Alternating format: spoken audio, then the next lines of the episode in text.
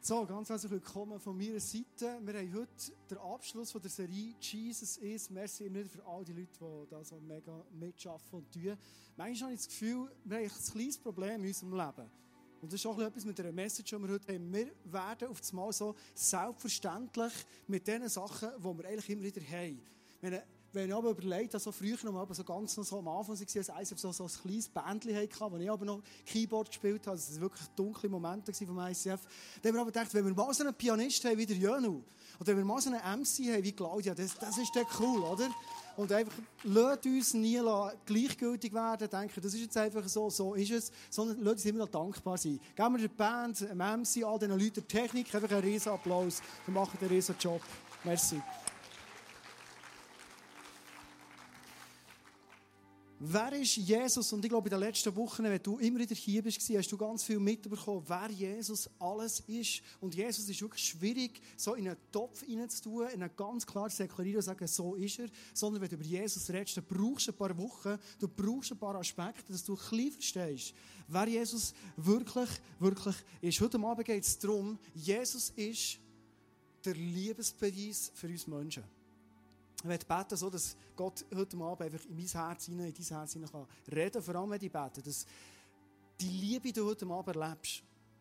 Nicht einfach ein hörst, ein kapierst, sondern erlebst.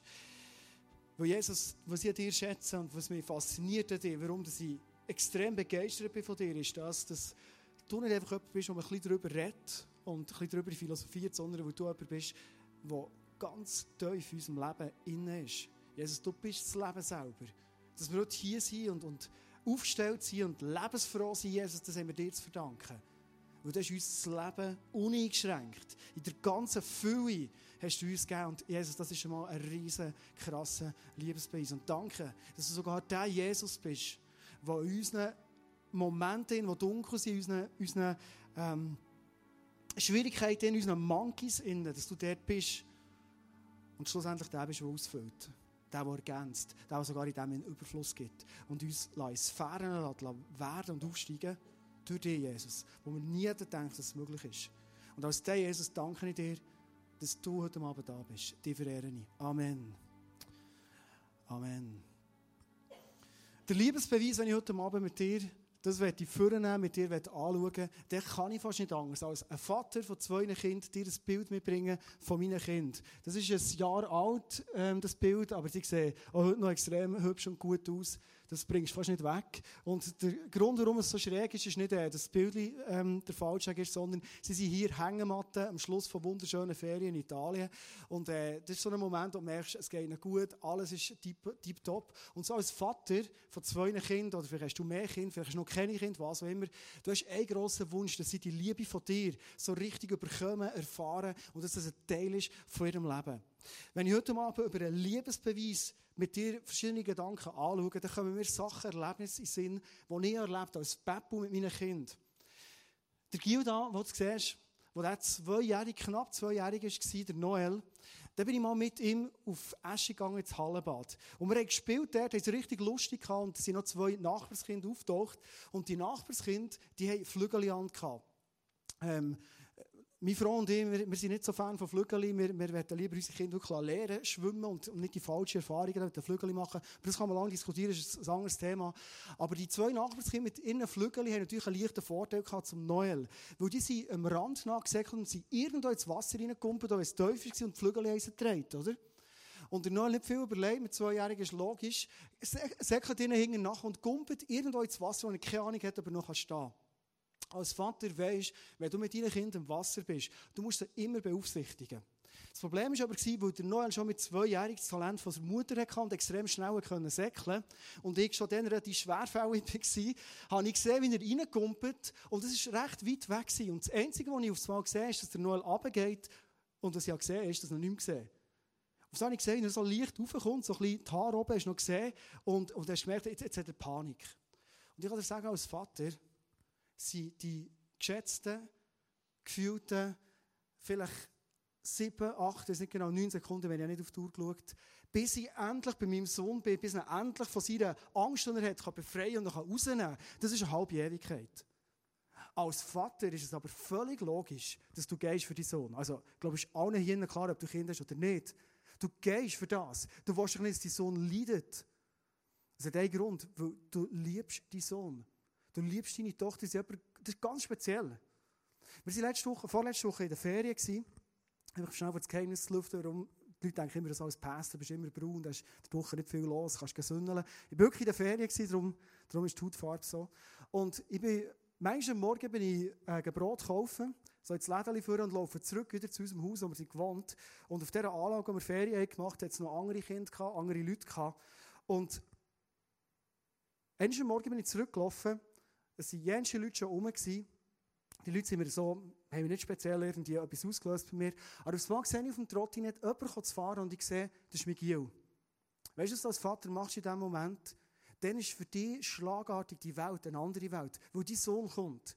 In diesem Moment überlegst du, wie kannst du ihn begrüßen, hast du ihn vorher noch gar nicht gesehen, hast noch im Bett gewesen, wie kannst du ihn empfangen, hast du irgendwie ein Scherzchen im Kopf, hast du irgendwie einen Schabernack mit ihm machen, irgendetwas Special, was ist dein Sohn? Und du stehst mindestens mal her als Vater und umarmst ihn.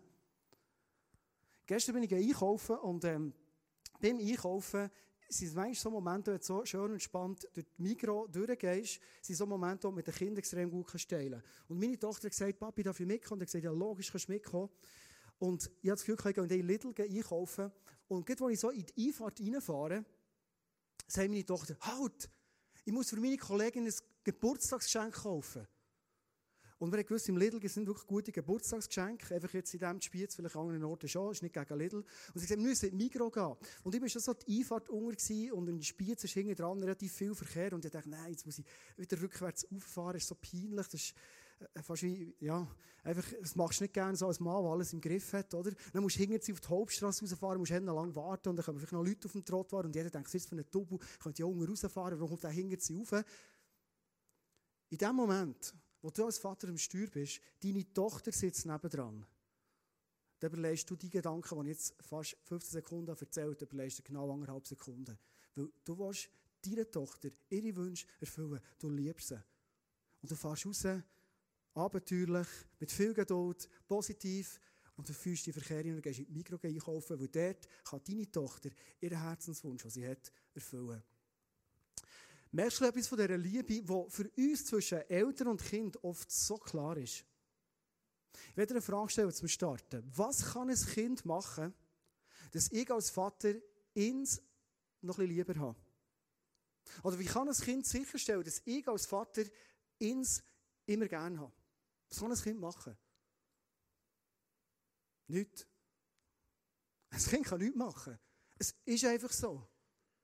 Ich habe meine Kinder gern. Ich gehe für meine Kinder. Ich leide sogar mit ihnen, wenn sie Scheiße bauen.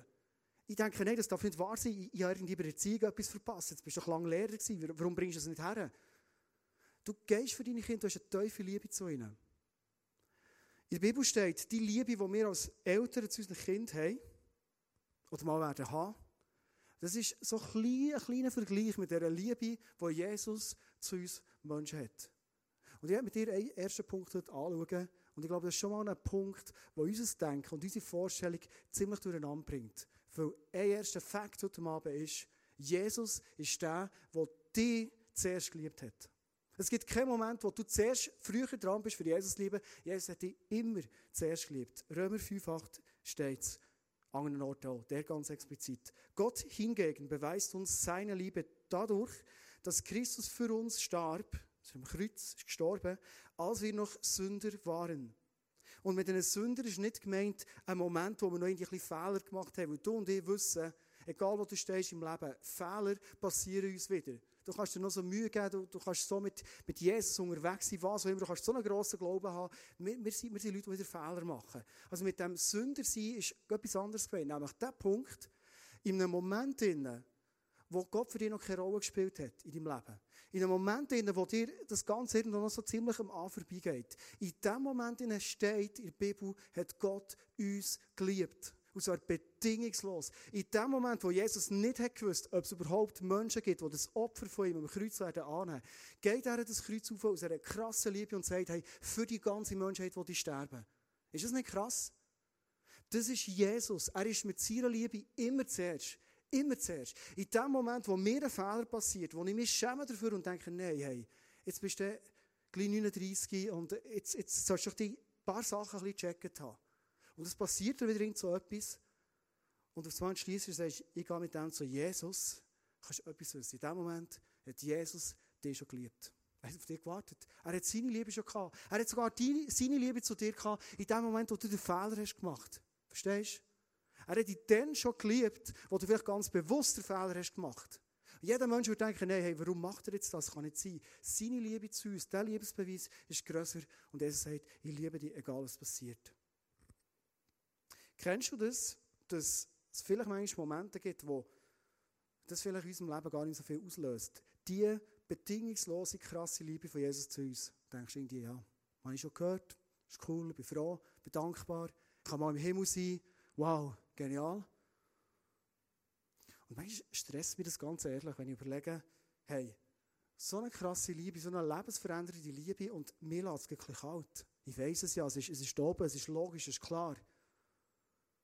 Und ich habe mir so überlegt, warum kommt das eigentlich? Warum ist mir manchmal die Liebe, der Liebesbeweis, der Gedanke, die Wahrheit, dass Jesus jeden Morgen aufsteht, am Montag, am Dienstag, am Mittwoch, jeden Tag vor Woche an meinem Bett steht, mir hinten nachgeht und für mich da ist mit einer bedingungslosen Liebe. Warum lässt mir das so kalt? Warum gibt es manchmal im Leben sogar einen Moment, wo ich es vergesse?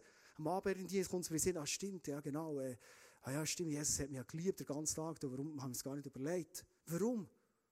Ist es nicht manchmal so, dass wir denken, dass meine Ehe so gut läuft. Das ist ja logisch, schau mich an. Oder? Also mit mir verheiratet sein, das, das läuft einfach gut, oder? Ich, ich habe so gute soziale Skills. Ich bin so ein, ein sauberer Typ, das ist logisch. Oder dass meine Familie so blüht, ist ja logisch. Lass doch die Beispiele am Anfang der Predigt. Solcher Pepper, das muss einfach gehen, oder? Oder dass meine Arbeit Früchte trägt, ist ja logisch. Schau meine Talente an, schau mal, was für ein krasser Leiter bist, das ist doch klar. Kennst du so Gedanken? Oder dass meine Finanzen stimmen, ja logisch, ich, ich arbeite härter dafür, ich mache ein sauberes Budget. Das muss ja aufgehen. Oder vielleicht denkst du sogar, ja, logisch komme ich mal in den Himmel, ich bin ja Christ. Also, da erwarte ich schon, dass die Tür aufgeht, wenn ich dort oben bin, oder? Selbstverständlich. Wenn wir zurückgehen zu den Kindern und mal überlegen, was wären meine Kinder, was wären deine Kinder oder deine Kinder, die du mal haben vielleicht, was wären die Kinder ohne Eltern? Der erste Fakt ist es gäbe sie gar nicht, oder? Der zweite Punkt ist, stell dir mal vor, die Kinder würden aufwachsen ohne die bedingungslose Liebe und Zuneigung, die ich als Vater für sie habe. Stell dir jetzt vor, was meine Kinder alles schon mitbekommen einfach weil meine Frau und ich für sie da sind, ihnen, ihnen Sachen erklären, mit ihnen einen Weg gehen, ihnen Sachen zeigen und, und, und. Stell dir vor, wo hätten unsere Kinder das alles her, wenn du das Kinderzimmer auftust und dort reinschaust und siehst, was echt für ein Reichtum da drin ist. Meine, wer hat das gekauft? Wer ist für das geschaffen? Im Zusammenhang mit unseren Kindern ist uns aufs Mal so klar, Warum dass sie so glücklich sind, warum dass sie so beschenkt sind, warum dass es manchmal so Momente gibt, wie gestern, als sie heimgefahren nach dem Einkaufen. Meine Tochter, sie hat extra vor ihnen ins Auto dürfen sitzen, selbstverständlich im grossen Sitzli, so schön gesichert. Falls sie einen Polizist hat, könnt entspannt reinschauen. Ja, alles super, äh, äh, super geregelt so. Aber sie hat vor ihnen dürfen sein, neben mir, und das ist für meine Tochter immer ein riesen Privileg. Und als wir so herfahren auf den Parkplatz, bevor sie die schweren Taschen auslaufen, sagt sie, Papi, es fängt eigentlich schon so mit dir einzukaufen. Hey, ich will eigentlich gerne mit dir zusammen.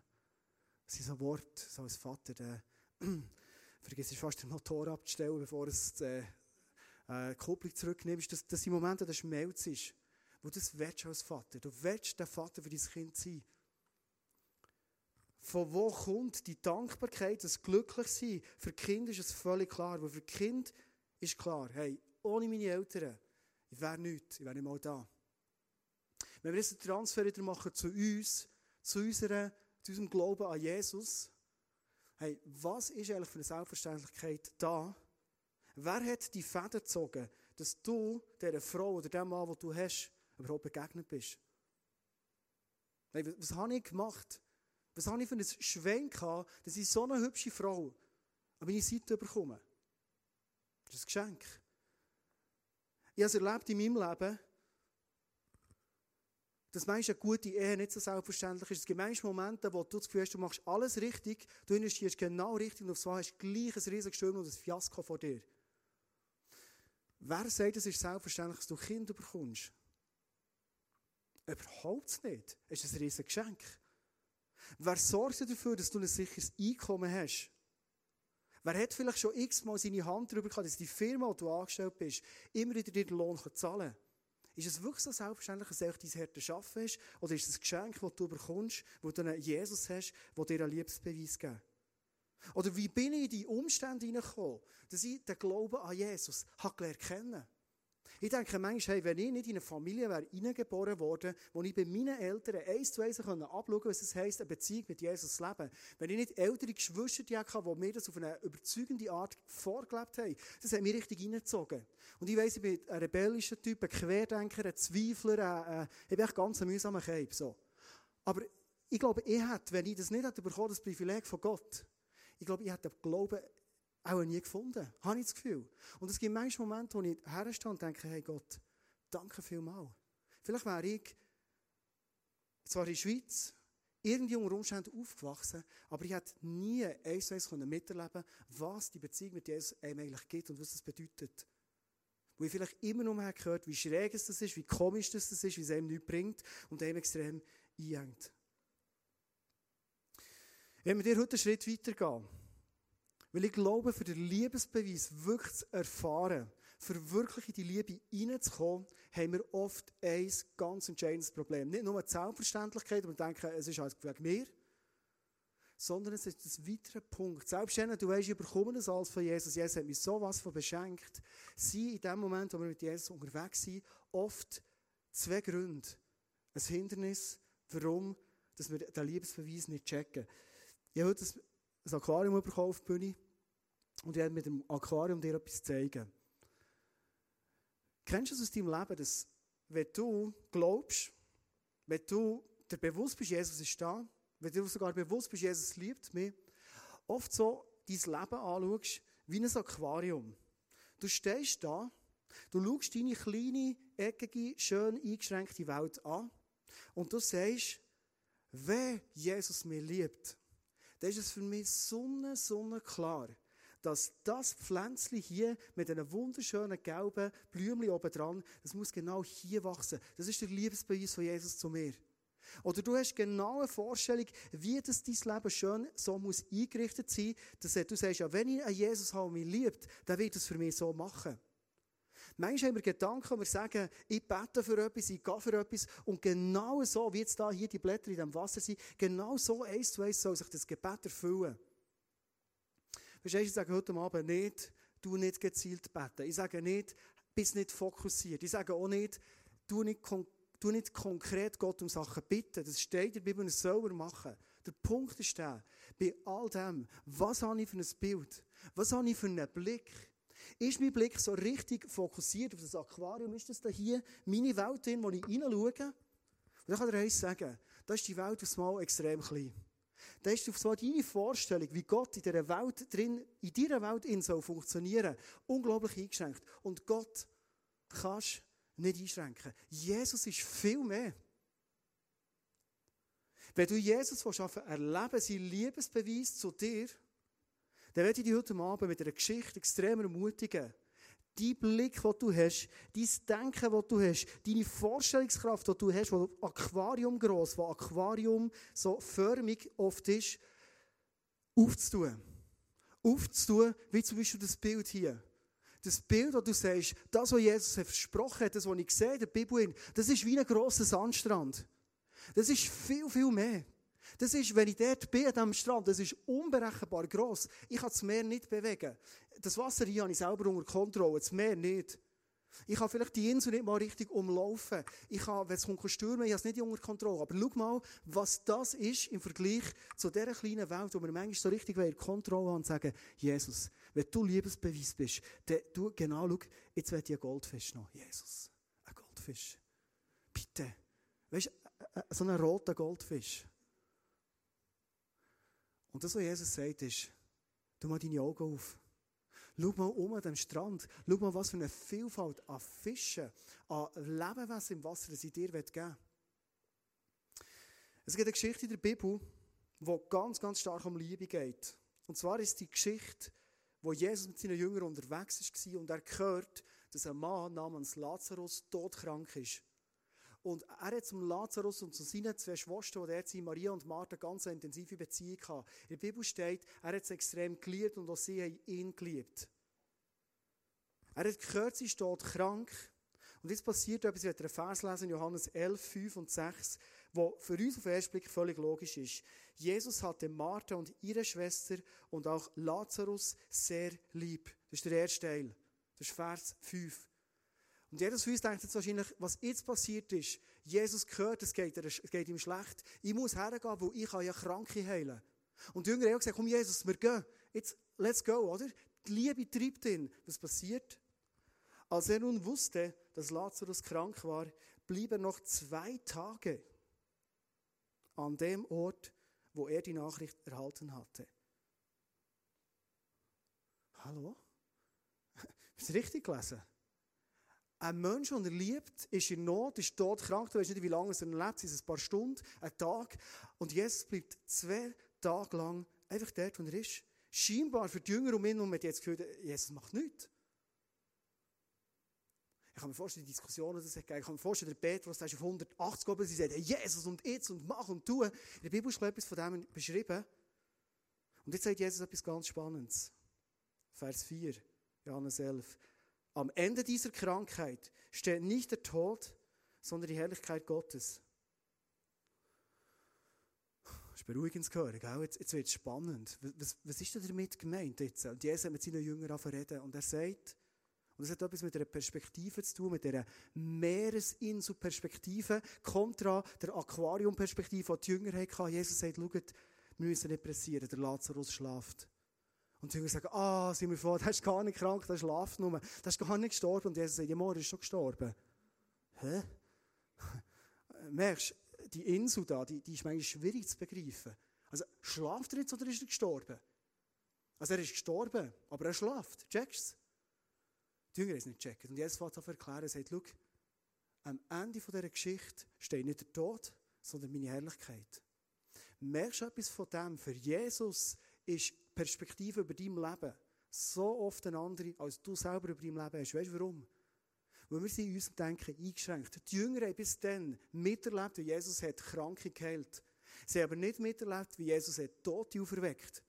Also ihr Denken, Aquariumdenken ist gegangen, bis Jesus kann Todkranke heilen. Dass Jesus aber kann Tote auferwecken, das haben sie nicht geglaubt. Und darum haben sie nicht verstanden, weil Jesus sagt, für mich ist das so, wie er schlafen würde. Ich gehe her und ich wecke ihn auf wo ich die Herrlichkeit zeigen Kommen die Situationen aus deinem Leben sind, wo du im Moment drin bist, wo du manchmal denkst, hey, Jesus, es ist so tot bei mir. Siehst du das nicht? Und dann könnte es sein, so du Jesus sagt, weißt du was? Das ist für dich so, das stimmt. In deiner Perspektive, aber weißt du, es ist eine andere. Es schlaft nur etwas im Moment. Und mein Leben wird zurückkommen in die Situation hinein, wo du dir Leben wünschst. Sie kommen her nach Bethanien, so ein Ort geheißen, der Lazarus ist gestorben. Und effektiv, als sie dorthin kommen, kommt Nachricht, der Lazarus ist tot. Und jetzt kommen seine zwei Schwestern, Maria und Martha, nacheinander auf Jesus zu und kommen mit dem Vorwurf, wo du und ich so gut verstehen, nämlich der Vorwurf sagst, Jesus, wenn du wärst hier gewesen, der Lazarus würde noch leben, ist ja logisch. Und in der Bibel entsteht etwas, was spannend ist. Es steht, dass Jesus ist erfüllt wurde mit Zorn, und mit Schmerz. Warum? Es steht nicht warum.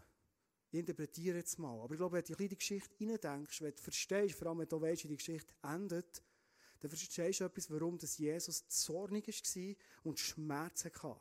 Schmerz, glaube ich, ist einerseits das, wo er gesehen mein Freund, dann geht es wirklich nicht gut. Und Jesus sieht deine Situation und er weiß, dir geht es im Moment nicht gut. Er sieht, dass es für dich tot aussieht und das macht ihm Schmerz. Also denk nie, hey, Jesus ist so souverän über allem. Der denkt eh immer nur so strandmäßig und inselmäßig Aquarium, das versteht er gar nicht, doch Jesus weiß.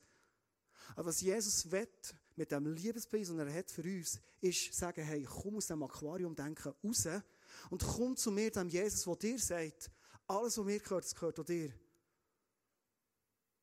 Jesus hat einen Schmerz gehabt, glaube ich, aber auch, weil er extrem enttäuscht war, dass die Leute, die er so eine enge Beziehung hatte, die Leute, die so viel mit ihm erlebt haben, dass sie ihm nicht zutrauen, dass der Tod nicht endgültig ist.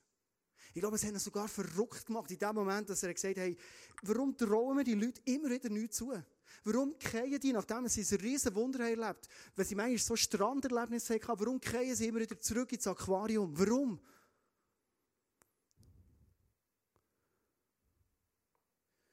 Der Schluss der Geschichte ist der, Jesus war aufgebracht. Die Bibel steht, er hat nur noch befohlen. Er hat gesagt, steh weg vor dem Grab, komm weg mit dem Zeug.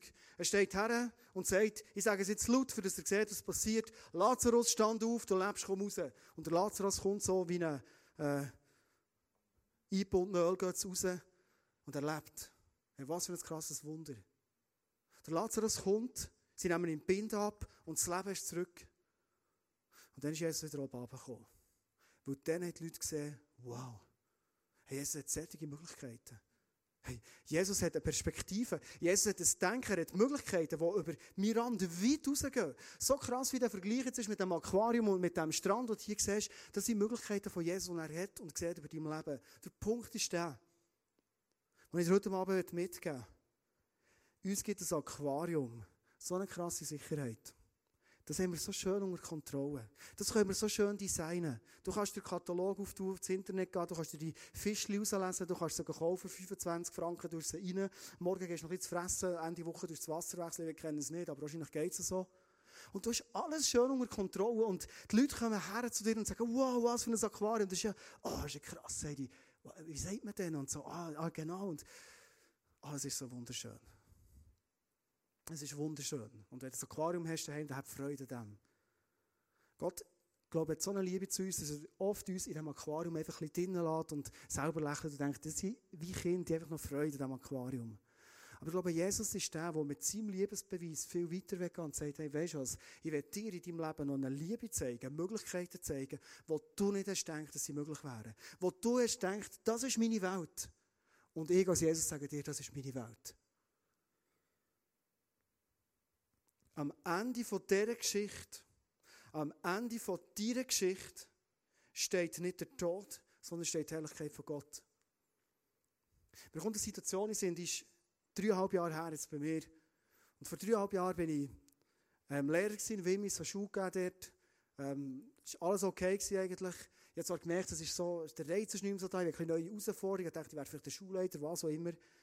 Und so ein bisschen der Einschlag, so ein bisschen ins Karriere-Denken rein, das ich hatte im Moment, kommt aufs Mal Jesus rein und für die ganze lange Geschichte ganz kurz zu machen, kommt hin und sagt, weißt du was, hängt die Schuhe Nagel und wird Pastor im ISF tun. Das ist meine Idee für dich. Ja, drei Monate lang habe ich rebelliert, gesagt, das wollte ich nicht, kann ich nicht, das ist nicht für mich, das ist das nichts. Und ich habe Angst vor dem und, und, und habe Jesus immer wieder erklärt, warum es mich überfordert, warum, warum es andere Leute gibt, die das besser können. Und ich glaube, Jesus hat mich bisschen im Aquarium lassen und ich dachte, komm, jetzt so drei Monate tut er so und dann kommt es schon gut.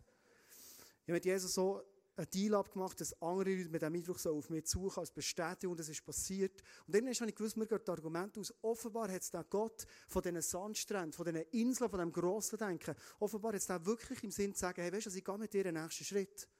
Ich habe mir das nicht vorstellen aber etwas habe ich gemerkt, in dem Moment, wo ich gesagt habe, Jesus, wenn das deine Idee ist, dann habe ich das Vertrauen, ich glaube, ich gehe raus aus dem Aquarium und ich gehe den Schritt mit dir. Ich gehe, ich mache es. Und weißt du, was passiert? Ich habe so eine riesen Freude bekommen auf das, was ich mache. Letztes Dienstag, so für einen nächsten Spot, dreieinhalb Jahre später, habe ich mit meinem Leiter in Bern, mit dem Kleusel, das Mitarbeitergespräch gehabt.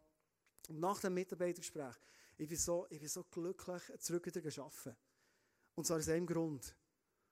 Während dem Mitarbeitergespräch wird mir bewusst, all das, was ich machen darf, mit Leuten zusammenarbeiten, mit Leuten einen Weg gehen, sehen, wie Jesus sein Reich baut, ganz nach dran sein, wie Wunder passieren, zu sehen, wie sich Sachen neu entwickeln, mitzuhelfen, wie in einem neuen Ort eine neue Kirche entsteht, zu sehen, wie wir Musicals machen und Gott sagt, hey, weißt du, ich werde dort drin als Regisseur und, und mach etwas Krasses, so kannst du Leute beschenken.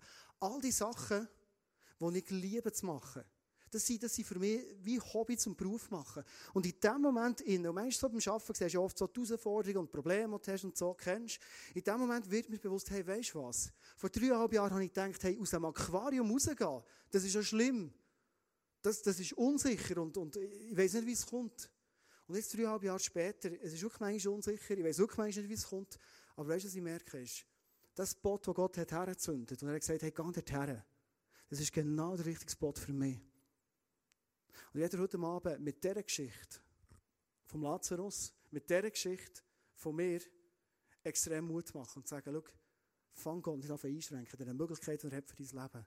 Fang Gott nicht an einschränken in dem, wenn du bettest und klare Vorstellungen hast, wie Gott jetzt eingreifen soll, wie er seine Liebe dir zeigen soll. Sondern hab den Mut, aus dem Aquarium rauszugehen und zu sagen, Gott, Jesus, ich weiss, du bist so für mich.